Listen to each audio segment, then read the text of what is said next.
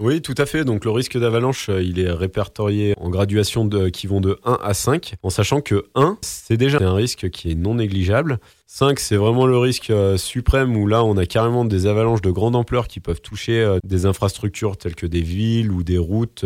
Enfin voilà. Ce qui est important à savoir avec le risque d'avalanche, en fait, ça reste une estimation généralisée au niveau d'un massif. Mais ce qu'il faut savoir, c'est que vous pouvez très bien être sur un risque 2 et avoir certaines pentes qui en réalité seraient cotées sur un risque 3 ou 4. Certaines pentes peuvent être beaucoup plus dangereuses. Donc euh, c'est vraiment un risque à affiner et il ne faut pas s'arrêter qu'à la lecture euh, de, de, ce chiffre qui finalement ne veut pas dire grand grand chose si on lit pas ce qui va avec.